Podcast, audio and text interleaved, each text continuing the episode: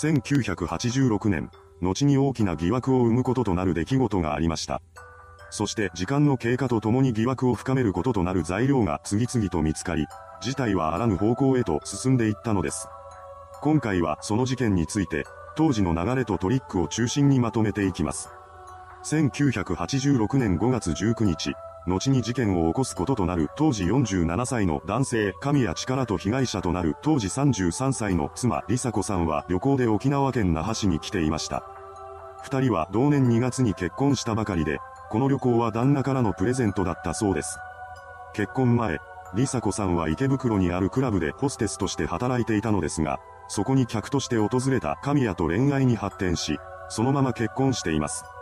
そんな二人を祝福してくれていたホステス時代の友人3人が翌日の20日から合流し、そこからは5人で旅行を楽しむ予定でした。しかし友人らと合流した直後の11時40分、突如として神谷は、休養を思い出したと言い出し、自宅のある大阪へと帰るために那覇空港に一人で残ることとなります。仕方ないので、旅行は梨紗子さんと友人の4人だけで続けることにしました。神谷と別れた後、彼女らは沖縄の離島である石垣島へと向かいます。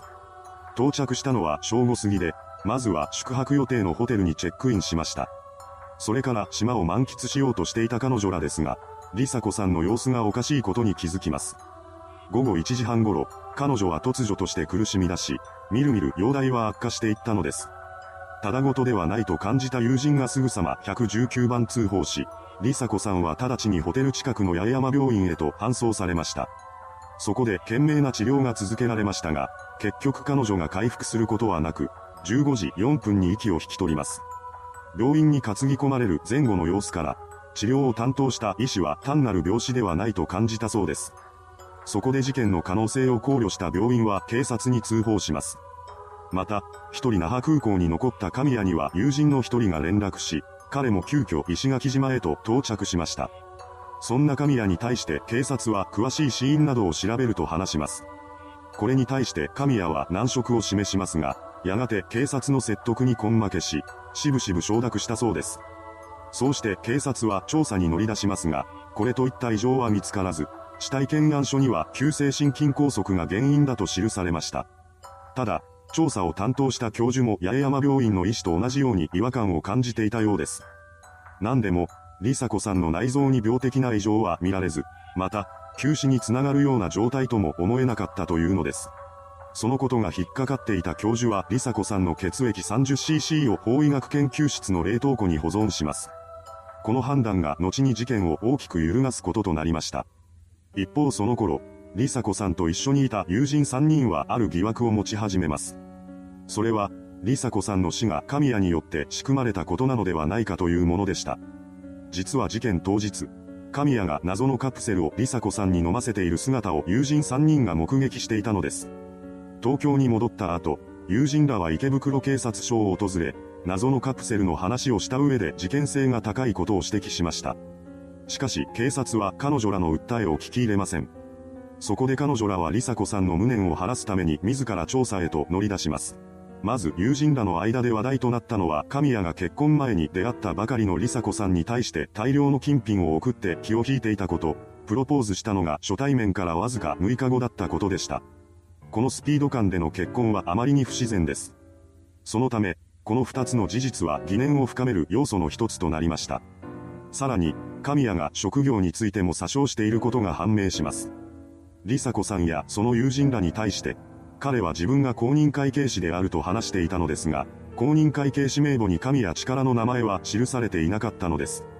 そして極めつけは、梨紗子さんが加入させられていた生命保険でした。神谷によって彼女には1億8500万円の生命保険がかけられており、加入したのは亡くなる20日前だったのです。これだけの額の生命保険ということもあり、加入しているのは一つの保険会社にとどまっていません。なんと、梨紗子さんが加入させられていた保険会社は4社にも上り、月々の掛け金は合計で18万円を超えていたそうなのです。もちろん、この掛け金を支払っていたのは神谷ですが、梨紗子さんが加入したのが亡くなる20日前だったため、支払いはたったの1回だけでした。これらの情報を受け、梨紗子さんの友人は彼女の死が神谷によって計画されたものだと確信したそうです。そんな中、当の本人である神谷自身は保険金を受け取れずにいました。過去に梨紗子さんが神経系の病院に通院していたことを告知していなかったことを理由にして保険会社が支払いを保留していたのです。これに対し、神谷は妻の死から半年後の1986年11月に保険金の支払いを求める民事訴訟を起こし、一審では勝訴しています。一方その頃、友人らの呼びかけによって週刊誌を中心としたマスコミが本件に食いつき、報道陣も動き出していました。それによると、公認会計士として経理事務所を開いているとしていた神谷は職業詐称どころか定職にすらついておらず、妻である梨紗子さんの葬儀に参列した人のうち神谷の関係者は0人だったそうです。また、彼が知り合いの会社からとしていた強化に記された名義の企業は一つも存在せず、すべては彼の自作自演によって作られた架空の設定でした。これだけでも怪しむには十分すぎる情報量ですが、その後とんでもない事実が発覚します。なんと、神谷は梨紗子さんの前にも二人の女性と結婚しており、その両名が若くして亡くなっていたのです。一人目の結婚相手は看護師の女性で、1965年に結婚してから16年間共に寄り添いましたが、1981年に38歳の若さで亡くなっています。この女性の死因も心筋梗塞でした。ただ、彼女には保険金がかけられていません。そして神谷が再婚したのは一人目の妻が亡くなってから2年後の1983年でした。この女性は結婚から2年後に急性心不全で亡くなっており、これによって神谷には1000万円の保険金が支払われています。そしてその死からわずか1ヶ月後には本事件の被害者である梨紗子さんとの交際をスタートし、4ヶ月後には夫婦となっていたのです。そのようにして疑惑の報道がされる中、保険金をめぐる裁判は第二審に突入していました。大方の予想としては、二審でも一審と同じ結果になるだろうとされていましたが、ある人物の証言によって事態は急変します。その人物とは、事件発生時に梨紗子さんの検視を担当した教授でした。彼女の死因に疑問を抱き続けていた教授はその後も調査を続けており、その中で死因はトリカブトによる中毒死であると証言したのです。そこで登場したのは法医学研究所で冷凍保存されていた梨紗子さんの血液でした。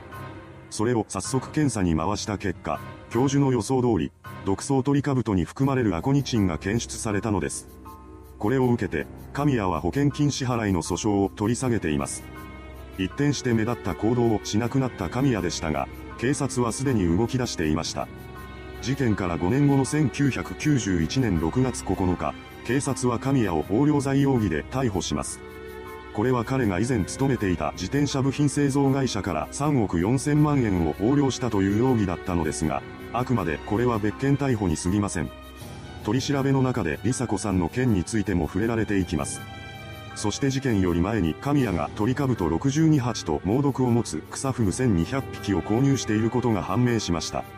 そのようにして捜査は進められて行き、彼は7月1日に本事件に対する容疑で再逮捕されたのです。犯行動機については、多額の借金に困窮していたためだとされました。3回の結婚をしていた神谷ですが、彼は夫婦になってからも銀座のクラブに通い続け、ホステスを愛人にするために消費者金融から借金を繰り返していたのです。また、公認会計士と自称しながらも実際には無職だった神谷ですが、もちろん彼に収入はなく、梨紗子さんの生命保険の掛け金も借金で賄っていました。その後の後半で神谷は、全く身に覚えがない。